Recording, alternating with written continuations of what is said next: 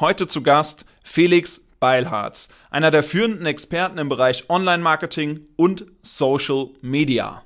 Schaffe Content auf mehreren Ebenen und zwar einmal, also oder Content und Werbung. Einmal machst du klassische Verkaufswerbung, du machst Ads, die sagen, hey, kauf jetzt hier das Produkt. Die Ads brauchst du auf jeden Fall nachher in deinem Funnel. Du brauchst Content, der ums Produkt herum gebaut ist. Herzlich willkommen zum Event Marketing Podcast. Der Podcast, der dir zeigt, wie aus normalen Veranstaltungen richtige Highlights werden. Egal ob offline oder digital. Der Podcast, der dir Tipps gibt, wie Marketing 2021 wirklich funktioniert. Mein Name ist Sascha Müller und ich wünsche dir viel Spaß beim Zuhören. Hallo zusammen. Lasst uns heute über das Thema Social Media und Online-Marketing sprechen. Und dazu habe ich mir den perfekten Interviewpartner rausgesucht und tatsächlich auf seiner Homepage auch eine perfekte Anmoderation gefunden in Form einer Checkliste. Und deswegen hört einfach mal ganz genau zu, denn ich glaube, das gibt tiefe Einblicke darüber, was er alles schon gemacht hat.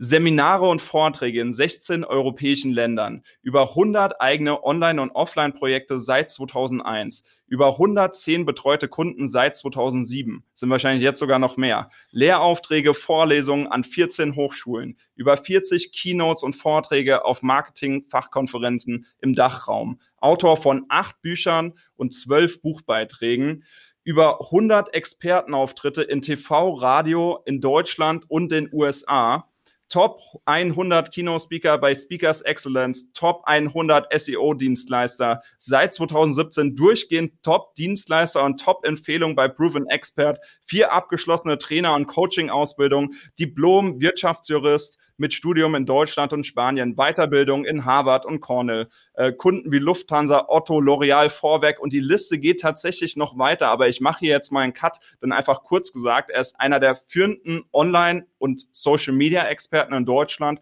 und zudem Top Speaker. Ich durfte dich selber schon auf einer Bühne erleben und weiß, wovon ich da rede. Also es ist jetzt nicht nur, dass ich YouTube-Videos mal gesehen habe, sondern ich habe dich live on Stage gesehen und deswegen gesagt, Du musst in unserem Podcast und jetzt lüften wir mal das Geheimnis. Herzlich willkommen, Felix Beilharz. Ah, vielen, vielen Dank. Dankeschön für diese ja, ähm, warmen Worte zum Einstieg. ja, also es ist spannend, was du alles schon gemacht hast, aber ich will jetzt mal mit einer ganz plumpen Frage reinstarten. Warum ist Social Media überhaupt wichtig? Ähm, weil meine Kunden da sind. Ja, also im Endeffekt ist das halt der Kanal momentan, wo ich ähm, einen Großteil der Kundschaft gut erreichen kann und auch zu guten Kosten erreichen kann. Also wenn wir uns überlegen, was wir früher so an Marketingmöglichkeiten hatten, als ich angefangen habe zum Beispiel, das war 2002, da gab es halt gar kein Social Media. Ne? Es gab zum Glück schon Internet immerhin, das war schon mal, schon mal gut. Aber da mhm. war es halt echt schwer, neue Kunden zu erreichen. Mittlerweile ist es über Facebook und Co. ja relativ easy. Also ich habe Möglichkeiten wie noch niemals zuvor und die einfach liegen zu lassen, wäre halt sehr schade. Das heißt, Social Media ist auf jeden Fall ein Tool zur Kundenakquise in deinen Augen und man sollte es in sein Marketing einbauen. Ja, definitiv. Jetzt hast du einen sehr spannenden Vortragtitel. Ich lese ihn einfach mal vor. Snapchat, Bibi, Kronk und Co. Wer die Generation Z nicht kapiert, verliert. Warum verlieren wir, wenn wir die Generation Z nicht kapieren? Und vielleicht erstmal in deinen Augen nochmal definiert für alle Zuhörer, die das jetzt nicht wissen, wer gehört denn zur Generation Z? Ja, wenn man so das, die ganzen Studien anschaut, äh, Generation Z ist so irgendwas zwischen 95 oder später geboren. Also alle, die jetzt so ja, maximal Anfang Mitte 20 sind, eher ein bisschen jünger noch. Das ist die Generation Z und die ist deswegen wichtig, weil das in wenigen Jahren die größte Konsumentengruppe sein wird und halt auch im Arbeitsmarkt eben die größte äh, Gruppe von Fachkräften sein wird. Das heißt, wer, da die eben anders ticken als frühere Generationen, ist es entscheidend, die zu verstehen. Wer das nicht tut, wird es halt schwer haben, dann mit denen noch umzugehen, weil die halt teilweise sehr, sehr anders äh, und unterwegs sind als die Elterngeneration. Ja, okay. Was nutzt die Generation Z vielleicht anders als äh, die Generationen davor? Also wie muss man sich in die jetzt reinversetzen? Ist da TikTok so ein entscheidendes Medium jetzt? Ähm, ist die Generation Z überhaupt auf Clubhouse unterwegs? Weil ich sehe Clubhouse jetzt tatsächlich für die vorhergehende Generation eher. Wie siehst du das Ganze? Wo muss man jetzt aktiv sein, um die zu erreichen? Tatsächlich, ja. Clubhouse scheint eher so ein vielleicht nicht Boomer, aber auf jeden Fall doch älteres äh, Phänomen zu sein. Zumindest momentan ist das so. Die Generation mhm. Z ist tatsächlich eher auf TikTok unterwegs, Instagram nach wie vor und eben auch Snapchat auf jeden Fall sehr, sehr beliebt wir, also eine, alleine schon zum Beispiel E-Mail wird halt sehr wenig oder sehr ungern genutzt und eben Facebook, was ja für uns immer so der, der, der moderne Kanal war, so die neuen Medien, ist für die eben auch nicht mehr so wirklich neu, also oder, oder auch, nicht, auch nicht beliebt, ja, eben weil wir halt da sind, also da muss man sich schon ein bisschen umstellen, was die Kanäle angeht. Ja, das sind eben andere, das sind eben so Livestreaming-Sachen wie Twitch zum Beispiel, die eben bei Älteren kaum eine Rolle spielen, ja, oder eben WhatsApp oder halt sowas wie TikTok. Mhm. Das heißt, ähm, gehen wir mal ein konkretes Beispiel rein. Wenn jetzt ein Kunde auf dich zukommt und er sagt, er will jetzt, der hat vorher noch nichts mit Social Media gemacht oder vielleicht schon, aber durch Social Media noch lang keine Strategie gehabt oder Kunden gewonnen. Was ist so der erste Schritt, den man machen sollte, um mit Social Media zu starten? Wie eigentlich in jedem Marketingprozess am Anfang immer so die Analyse der Ist-Situation und dann die Ziele und die Zielgruppen. Das muss ich erstmal definiert haben und klar sein, bevor ich weiß, was ich machen sollte. Weil ich muss nicht zwingend auf TikTok unterwegs sein. Aber wenn ich jetzt irgendwie nachher herausfinde, meine Ziele sind irgendwie, keine Ahnung, äh, Kundenbindung und meine Kunden sind aber eher so ein bisschen äh, mittelalt, sage ich mal, sind gar nicht die Teenager, dann ist TikTok halt nicht der erste äh, Kanal, dann gibt's ja doch vielleicht Facebook hinterher oder äh, Instagram. Aber wenn eben rauskommt, das sind doch jugendliche Zielgruppen, ich möchte Neukunden gewinnen, ich möchte die Marke aufbauen, ich möchte Image äh, generieren, dann muss ich eben doch auf diese sehr modernen neuen Kanäle, ähm, die vielleicht bisher noch keine Rolle im Marketingmix gespielt haben. Also äh, ja. Analyse erstmal ist super wichtig, bevor man direkt loslegt, weil alle über TikTok reden, muss ja lange nicht auf TikTok sein. Wenn aber die Analyse das hergibt, dann wahrscheinlich schon. Okay, jetzt, jetzt habe ich, äh, ich gehe mich gerne immer direkt in Praxisbeispiele rein. Jetzt habe ich meine Zielgruppe analysiert und möchte mir eine Strategie daraus bauen. Äh, was, was ist denn überhaupt eine Social Media Strategie? Also, ähm, weil viele posten ja sehr spontan einfach. Äh, was wäre denn jetzt so eine richtige typische Social Media Strategie und wie baut man die auf?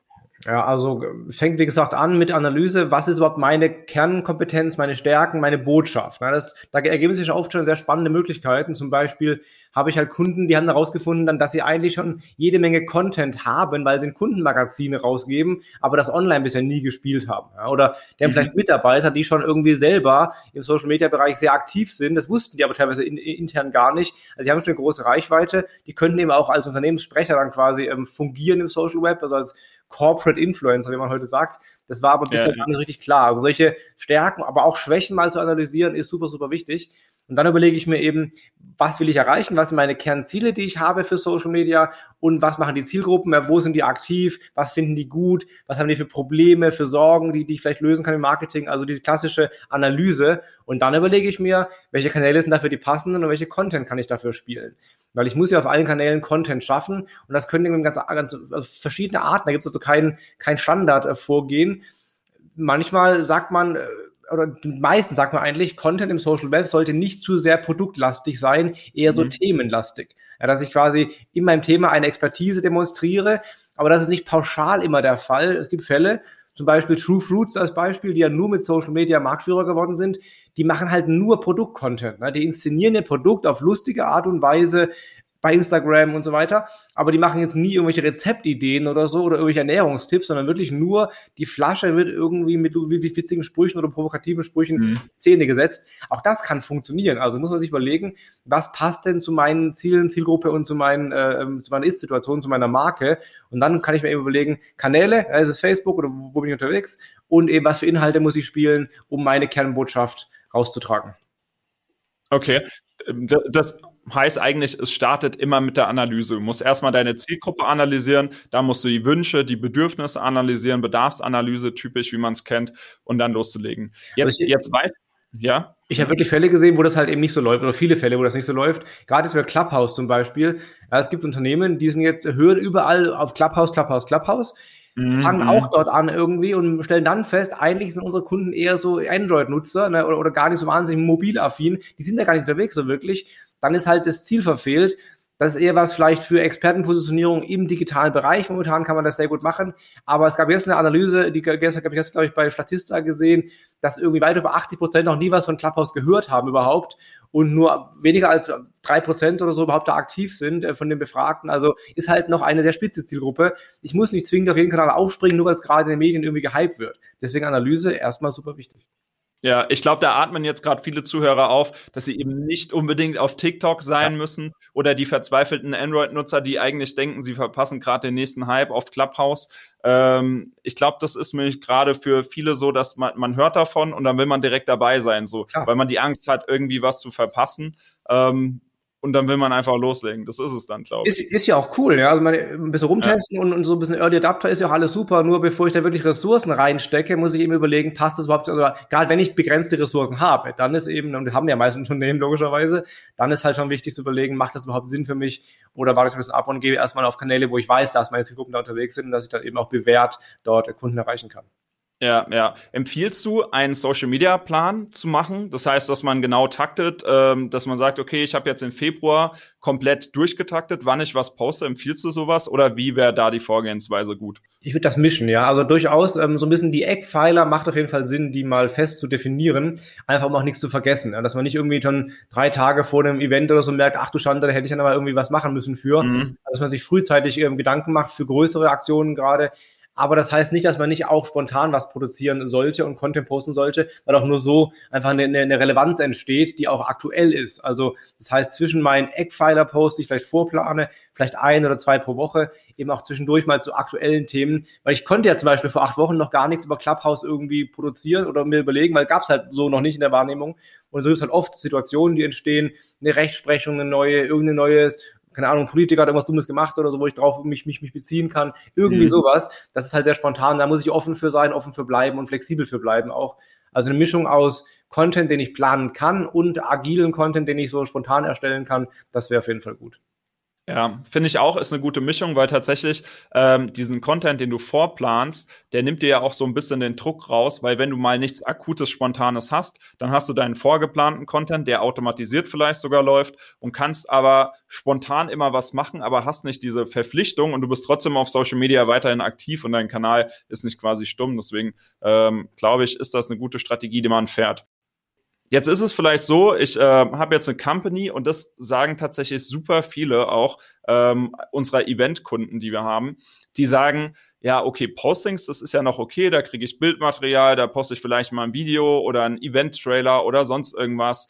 Ähm, aber Stories, da habe ich keine Ahnung, was ich machen soll. Äh, wie geht man denn damit um? Wie findet man denn Story-Content? Weil das ist ja auch also Stories kann man ja zum Beispiel nicht vorplanen. Das ist ja immer so ein bisschen, man muss die Kamera hochhalten und los. Aber wie findet man dann wirklich Content, wenn man zum Beispiel Eventveranstalter ist? Oder letzte Woche hatte ich einen Call mit einer Dame, die hat Einzelhandelsgeschäfte ähm, und ist selber als Geschäftsführerin nicht im Laden. Äh, wie kann man denn Story-Content ähm, kreieren quasi?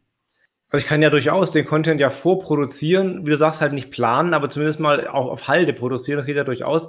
Von daher ist das schon ein bisschen was, was man so vorab machen kann und dann eben akut äh, posten, wenn es eben soweit ist. Ansonsten würde ich immer gucken, was in anderen Branchen so geht und einfach die, die, die Ideen übertragen auf meine eigene Branche. Die meisten Unternehmen, die ich so sehe, die gucken viel zu sehr in ihrer eigenen Bubble quasi und gucken dann da die Ideen sich ab aber das schränkt da halt schon sehr, sehr stark ein. Das heißt, guckt ruhig auch in anderen Bereichen, was die so machen. Und oft kann man dann so lateral quasi diese Ideen einfach übernehmen, auf die eigene mhm. Branche mhm. übertragen. Mache ich selber auch sehr, sehr viel. Ich gucke mir bei, bei Sportlern zum Beispiel an oder auch bei, bei, ähm, bei Anwälten, was die machen. Und dann kann dann darauf quasi die Ideen übernehmen, auf meine eigenen Themen übertragen. Das geht oft sehr gut. Ja, zum Beispiel Kundenfragen beantworten. Das ist immer so ein guter Lückenfüller. Ja, wenn ich gerade aktuell nichts habe, was irgendwie gerade los ist oder so, mache ich eben ähm, eine, eine, eine Kundenfrage, die ich beantworte, zum Beispiel jede Woche zweimal irgendwie auch in den Stories oder Produkte zeigen, dass ich vielleicht jede Woche ein, zwei, dreimal ein Produkt irgendwie unboxe oder vorstelle. Also mhm. daraus eine regelmäßige Reihe machen, auch eine Story ist so gut möglich. Ich rate immer dazu oder in vielen Fällen dazu, regelmäßige Serien zu, zu produzieren, weil es halt leichter wird, als immer sich akut was auszudenken wenn ich weiß, ich muss jede Woche zwei Produkte quasi präsentieren oder kurz vorstellen in diesen paar Sekunden, die ich dann in so einer Story habe oder in mehreren Stories habe, dann weiß mhm. ich auch, in welche Richtung ich denken kann. Dann wird es halt einfacher und die Kunden haben was, worauf sie sich freuen können und was eben so einen Anreiz gibt, jetzt auch wirklich zu folgen. Also Serien machen die Arbeit viel einfacher, als sich jedes Mal was komplett Neues zu überlegen. Ja, verstehe. Okay, dass man Stories äh, quasi auch vorproduzieren kann teilweise, aber man muss sie halt dann immer live posten, aber man hat sie vielleicht schon in seinem Handy gespeichert. Ja. Okay. Was, was denkst du oder sagst du, ähm, gibt es da eine äh, Pauschale, wo man sagt, okay, man muss so und so viele Stories am Tag machen, man muss so und so viel oft in der Woche posten, um irgendwie präsent zu sein und vielleicht sogar Reichweite aufzubauen? Das ist ja das wieder so eine Frage, die wird mir gestellt und da mache ich jetzt gerade ein Video zu, was ich dann, was ich dann online posten kann, weil eben die Frage häufiger aufkommt. Also auch aus solchen Fragen mhm. überlege ich mir halt Content und die Frage ist bereits auf dem Plan für die nächsten Videodrehs. Ähm, tatsächlich gibt es da ganz, ganz viele Studien zu, äh, wann muss ich posten und wie oft muss ich posten. Und das Witzige ist, dass sie sich alle widersprechen. Also jeder hat so seinen am besten Zeitpunkt quasi und seine beste Frequenz, halte ich alles für Quatsch. Ähm, wichtig ist halt, dass du regelmäßig was machst und eben so im Prinzip immer sichtbar bist, weil die Vorhaltezeit eben recht gering ist. Das heißt, bei Instagram zum Beispiel, wenn du eine Woche nur einen Post machst, wirst du halt recht schnell wieder verschwinden im Newsfeed und eben nicht mehr angezeigt werden. Das heißt, du holst mhm. halt nur einen Bruchteil der maximalen Reichweite raus. Da wäre eben mehr Posts halt besser. Also Stories kannst du am Tag zwei, drei auf jeden Fall gut machen. Das ist auf jeden Fall sinnvoll. Ein paar mehr gehen ja. auch. Postings, wenn du in der Woche so drei, vier, fünf Postings schaffst, wäre das super. Wenn es nur zwei, drei sind, ist auch gut. Wenn es nur alle 14 Tage mal einer wird, wird es halt ein bisschen wenig. Also die Ressourcen sind meistens eher der Engpass. Ne? Also der Kanal verträgt mehr Content, als die meisten Unternehmen ähm, überhaupt produzieren können. Von daher ist das eher die eher der, der Flaschenhals ist, was, was schaffe ich überhaupt und nicht, ähm, wie viel darf ich posten, bevor ich jemanden nerve. Du nervst nicht, weil du eh untergehst im Newsfeed. Also die Gefahr, dass du, dass keiner dich sieht, ist viel höher, als dass zu viele dich sehen quasi. Ja, ja, okay, verstehe. Ähm, ja, macht auch Sinn. Also Leute, die häufiger posten, die einen gewissen Rhythmus drin haben und vielleicht auch bestimmte Content-Formate, sage ich mal, posten, die hat man dann halt auch in Erinnerung, weil man irgendwie dann irgendwann mal mitbringt, okay, montags geht er irgendwie immer live und macht seinen Montags-Livestream etc. Und man weiß das ja irgendwann auch als Zuschauer, weil so eine Routine drin ist und kriegt das ja irgendwie dann mit. Ja, genau. Ja, Jetzt, jetzt habe ich meine Zielgruppe analysiert. Ich weiß, ich kenne die Bedürfnisse. Ich habe daraus einen Social Media Plan gemacht, wann ich was posten will. Ähm, also so schon die Strategie angegangen. Und jetzt gibt es ja dieses harte Thema, wie verkaufe ich, wie wandle ich jetzt meine Follower in Kunden um? Mhm. Gibt es dafür eine Blaupause, wo man sagt, man muss jetzt ähm, daraus einen Funnel bauen, man muss Freebies anbieten, man muss einen Link in seiner Bio drin haben? Gibt es da irgendwie eine Blaupause, wo man sagt, so werden Social Media Follower auch Kunden? Hängt, hängt vom Markt ab natürlich, ne, wie so der, der Kaufprozess aussieht. Es gibt Dinge, die kaufe ich. Ich habe zum Beispiel gestern ich sitze ja auch viel im Schreibtisch und so und habe gestern bei Instagram, was glaube ich, eine Werbeanzeige gesehen von so einem Nackenkissen, was du aufpumpen kannst. Dann geht's nach oben, dann streckt quasi den Hals. Fand ich sehr spannend, habe ich gekauft, spontan, 30 Euro ja, ja. oder so. Also sowas, sowas kaufst du dann eben spontan. Da brauchst du keinen langen Funnel dahinter wahrscheinlich. Andere Sachen, wie jetzt irgendwelche komplexeren Dienstleistungen oder sowas halt, die werden eben erst nach Wochen, Monaten gekauft. Da musst du halt anders vorgehen. Aber so prinzipiell ist mein Rat folgender. Ähm, schaffe Content auf mehreren Ebenen und zwar einmal, also oder Content und Werbung. Einmal machst du klassische Verkaufswerbung, du machst Ads, die sagen, hey, kauf jetzt hier das Produkt. So, die Ads brauchst du auf jeden mhm. Fall nachher in deinem Funnel. Du brauchst Content, der ums Produkt herum gebaut ist. Das heißt zum Beispiel sowas wie Case Studies zum Produkt, ne, Kundenberichte, irgendwelche Empfehlungen, Anwendungstipps und so weiter. Das ist halt für die wichtig, die schon ein bisschen weiter in dem Kaufprozess für sich sind, aber jetzt äh, entscheiden müssen, passt oder passt nicht für mich. Oder passt der Anbieter oder der andere. Die brauchen eben Content, der das Produkt erklärt. Also die, mhm. diesen Inhalt brauchst du auch. Und du brauchst Content, der dich als Experte im Thema positioniert, für die, die noch gar nicht so weit sind. Die also weder, weder dein Produkt schon brauchen können, noch ihr Problem überhaupt erkannt haben. Ja, zum Beispiel eben Thema Hals- oder Nackenschmerzen oder sowas halt, machst du erstmal allgemein so äh, Dehnungsübungen, keine Ahnung. Und dann sagst du übrigens, wenn du häufiger Halsschmerzen hast und Nackenschmerzen hast, guck mal hier, das Ding kann dir auch helfen. Also du gehst noch weiter weg quasi vom Kauf ins Thema rein. So. Und jetzt hast du schon mhm. so einen kleinen Funnel, dass du Leute von der ersten Problembewusstsein über die Problemdefinition und dann irgendwann bietest du die Lösung an und dann bietest du den Kauf an. Das ist ein typischer Produktfunnel. Und den musst, du musst für alle Stufen Content anbieten und kannst dann übers Retargeting eben sehr, sehr gut Leute wieder ansprechen. Das heißt, wenn jetzt jemand auf dem Content war, Jemand, der sich einen Blogpost durchliest oder ein Video anguckt, zum Beispiel äh, 10, Tipps, 10, 10 Tipps gegen Nackenschmerzen, der ist halt prädestiniert, später auch deine Ad zu sehen, auch wenn er nicht direkt gekauft hat. Das heißt, so ein Retargeting-Funnel drin zu haben und dann auf allen Kanälen zu werben für die, die schon mal irgendwas mit, mit dir zu tun hatten, das ist so eine gute Idee, was in fast jeder Branche auch so ähnlich funktioniert. Ob dann mhm, direkt der mhm. Sale im Abschluss steht oder erstmal ein Lead, weil dann der Vertrieb nachher nachtelefoniert, äh, das ist die andere Frage. Aber das Prinzip ist das gleiche. Du hast Produkt-Content und du hast Themen-Content und spielst beides aus, um jeden in der richtigen Phase seines eigenen Funnels zu erreichen. Das heißt tendenziell von der Strategie, äh, wenn ich es richtig verstanden habe, in deinen organischen Post äh, wächst du Bedürfnisse, machst Erklärungsvideos, baust den Content drumrum und dann baust du Werbeanzeigen als in Form eines Funnels, wo du dann wirklich die Lösung anbietest konkret. Ja, im Prinzip ist das meistens eine gute Strategie zu sagen, organisch mache ich nicht so harten Produkt-Content, gerne mal reinmischen, alles cool, aber halt nicht nur, ja. alles eben, ja. Im Endeffekt, wenn wir von Content und Werbung sprechen, für mich ist so immer der, der entscheidende, das Merkmal, wo ich sehe, ist es Werbung oder ist es Content, ist folgendes. Habe ich als Betrachter dieses Inhalts auch einen Nutzen davon, wenn ich nicht direkt Kunde werde? Dann ist mhm. es Content, sonst ist es Werbung. Ja, so eine Case Study, wie man mit deinem Produkt 35% Kosten einspart oder so, ist super, aber da habe ich nichts von, wenn ich nicht auch bei dir Kunde werde. Bringt mir gar nichts. Ja. ja. Aber so zehn oder auch irgendwie, wie äh, elf Kundenstimmen, die mit meinem Halsstreck-Kissengerät äh, geile Erfahrungen gemacht haben, ist wichtig, wenn ich gerade überlege, ja oder nein. Aber wenn ich nicht Kunde werde, bringt mir das nichts. Wenn ich aber zehn Tipps gegen Nackenschmerzen bekomme und ich kaufe dein Ding jetzt nicht direkt, dann habe ich trotzdem zehn Tipps mitgenommen. Also das ist, das ist echter Content, der eben auch ne, mhm. ne, weiter verbreitet, der viral werden kann und so weiter, was eine Ad niemals würde. Und dann die Leute, die das gesehen haben, später mit Ads anzusprechen, übrigens, du hast Interesse an, Rücken, an, an Nackenschmerzen gehabt, guck mal hier, hier gibt es ein passendes Produkt, das ist eine gute Idee. Mhm.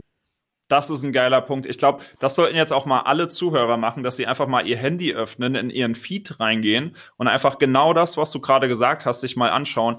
Welcher Post liefert denn überhaupt Mehrwert, ohne dass man das Produkt kauft? Und welcher Post ist ein Verkaufspost? Und wenn man dann feststellt, dass man irgendwie gefühlt immer nur verkauft, dann ist die Strategie vielleicht auch falsch, weil die Leute sind ja auf Social Media auch um Social zu sein, um folgende gegebenenfalls um Mehrwert zu bekommen, aber nicht tendenziell nur um was verkauft zu bekommen. Es soll ja keine Kaffeefahrt am Ende sein. Genau. Zumal Mehrwert ja auch einfach ist ja sehr breit. Ja, das kann ja sein, wie bei meinen Tipps, irgendwie, du hast einen Nutzen davon, der dir konkret irgendein mhm. Problem löst. Das ist eine Art, aber das ist nicht die einzige Art. Auch zum Lachen gebracht werden ist ein Mehrwert. Ja, mhm. äh, emotional zu werden ist ein Mehrwert. Ähm, etwas zu haben, was, wo man sich nachher besser fühlt, deswegen ist auch ein Mehrwert etwas, was man teilen kann, dann bei seinen Freunden cool dazustehen, ist auch, also Mehrwert ist total ausführungsbedürftig, aber hey, kauf mein Zeug, ist halt selten ein Mehrwert.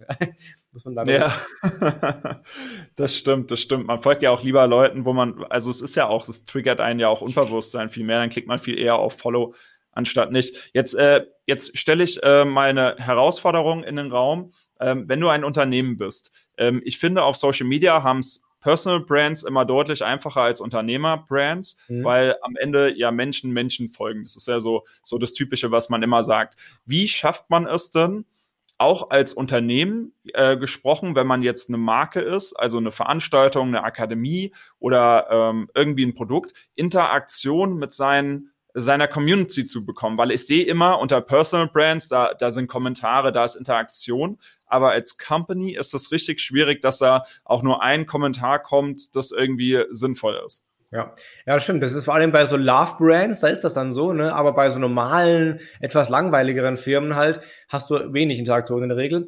Du hast mehrere Möglichkeiten. Also du kannst es immer noch als Brand probieren, es kann auch gut funktionieren, muss aber nicht. Oft klappt es nicht so gut.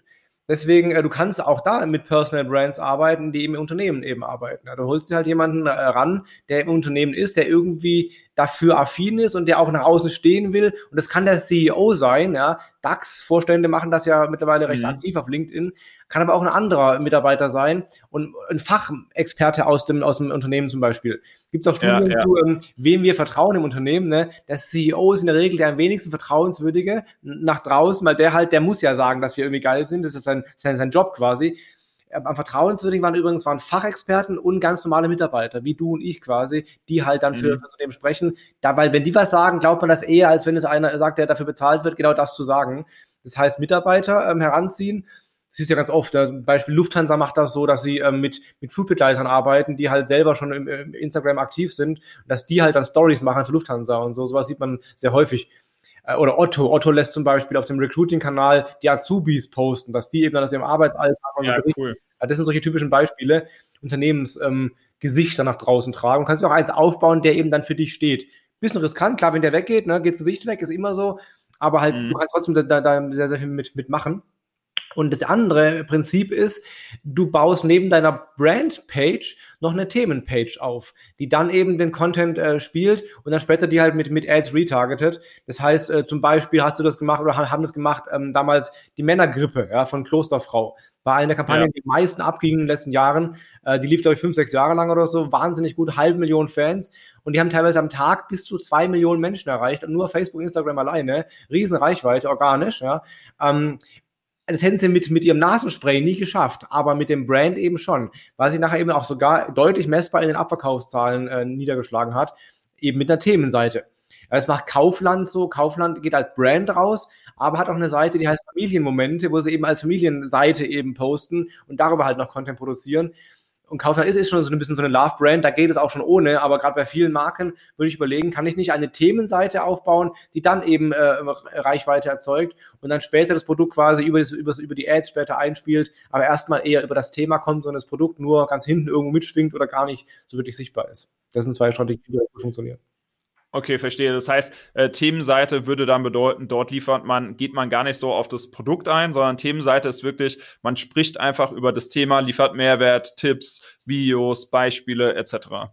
Genau, also du bist auch als Firma gar nicht groß erkennbar. Vielleicht irgendwie branded oder by irgendwas oder so, aber oder auch gar nicht, je nachdem. Es gibt viele solche Seiten. Zum Beispiel bei, Insta, bei, bei Facebook gibt es Seiten, die heißen zum Beispiel ähm, Dinge, die eine Pflegekraft nie sagt. Sowas. Ne? So eine witzige irgendwie Spaßseite, aber die haben mittlerweile eine halbe Million Follower, die alle irgendwie Pflegekräfte sind. Wenn ich dann die jetzt Ads ausspiele, erreiche ich halt ganz genau die, die ich haben will, nämlich Pflege, zum Beispiel fürs Recruiting später. Ne? Also ähm, die, sind, die, die heißen nicht wie die Firma, die heißen eben wie das Thema, entweder fachspezifisch irgendwas oder halt ähm, irgendwas Witziges oder so, aber du hast halt eine viel geringere Hemmschwelle, da Follower zu drücken, weil es eben nicht wie eine Werbeseite aussieht.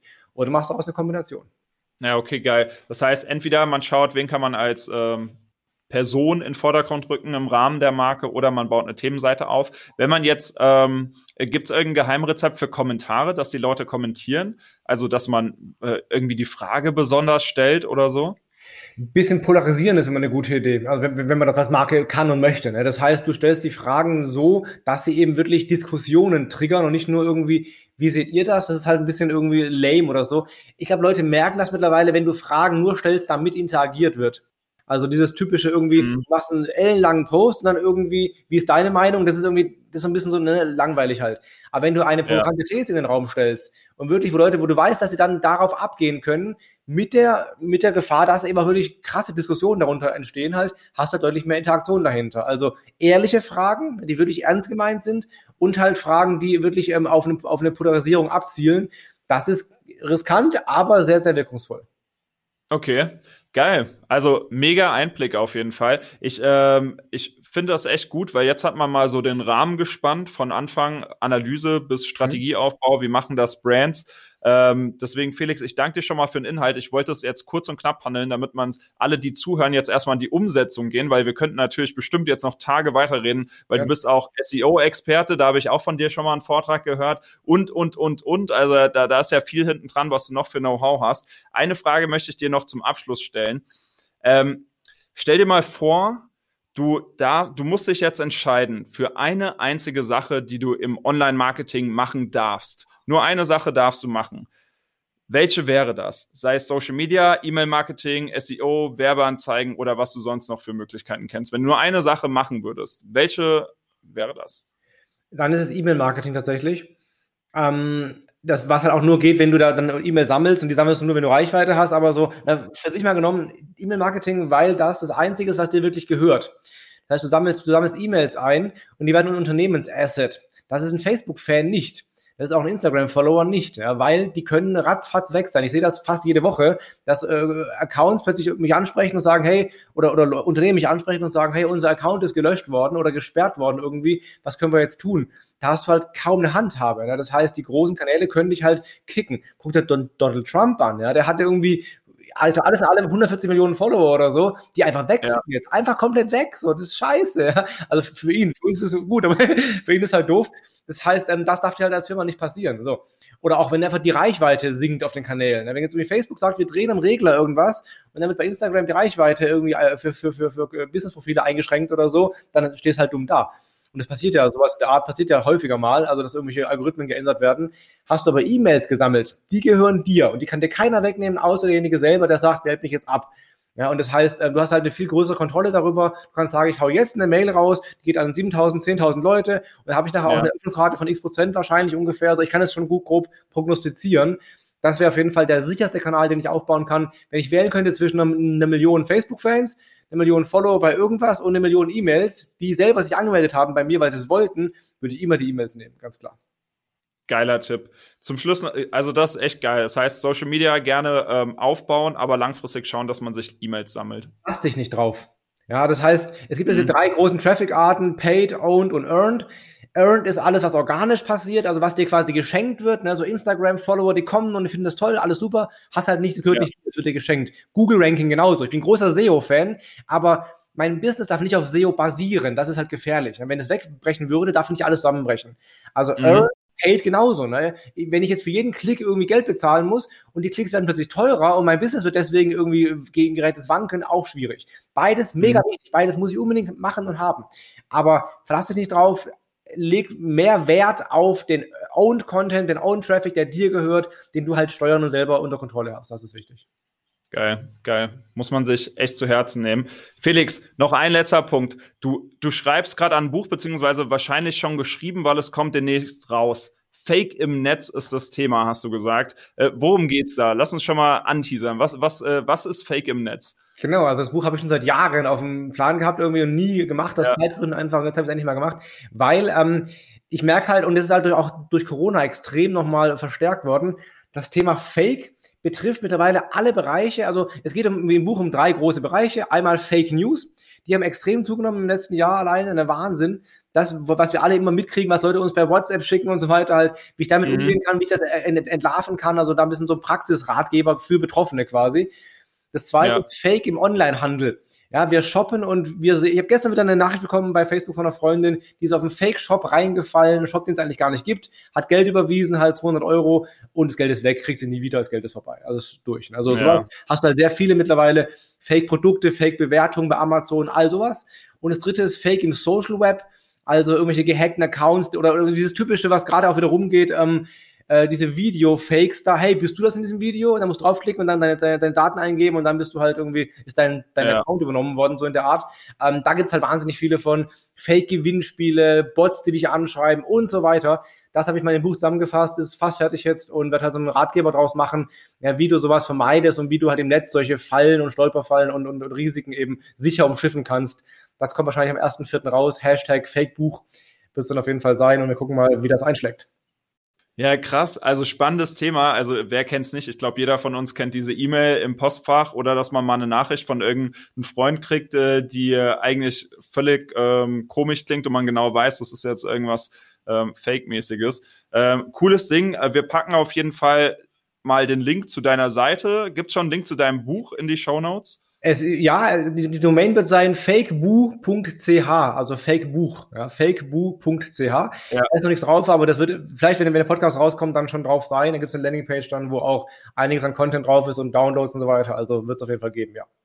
Ja, okay, geil. Also Empfehlung des Buch. Ich habe es äh, ja natürlich jetzt noch nicht gelesen. Ich werde es aber lesen, sobald es rauskommt. Äh, bin ich sehr gespannt, was da alles so drin steht. Äh, Felix, danke für die Einblicke jetzt ins Thema Social Media. Wer mehr von dir hören will, der kann dir auf ähm, Instagram folgen. Da bist du sehr aktiv. Ne? Wie, was muss man schreiben? Genau, einfach mein, mein Name Felix Beilharz. Kannst auf YouTube gucken, auf Facebook, Instagram, LinkedIn, bin überall aktiv. Ich mache zum Beispiel jede Woche sonntags immer die 7x7x7 Online-Marketing News wo ich in circa sieben Minuten die sieben wichtigsten Themen der letzten sieben Tage zusammenfasse. Da hast du dann immer in wenigen Minuten eben alles auf dem Schirm, was los war, auf allen Kanälen. Also guck gerne mal rein. Das lohnt sich. Cool. Mega. Danke dir, Felix. Sehr gerne. Danke dir.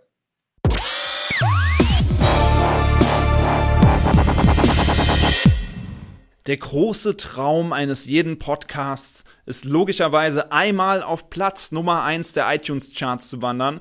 Und wie geht das überhaupt? Indem man einmal viele Abonnenten hat und viele gute Bewertungen. Und daher, wenn dir dieser Podcast grundsätzlich gefällt und du mehr davon hören möchtest, dann klick doch bitte einmal auf Abonnieren und hinterlass mir eine 5-Sterne-Bewertung. Würde mich sehr freuen. Und ich sage jetzt schon mal Danke und wir hören uns in der nächsten Folge.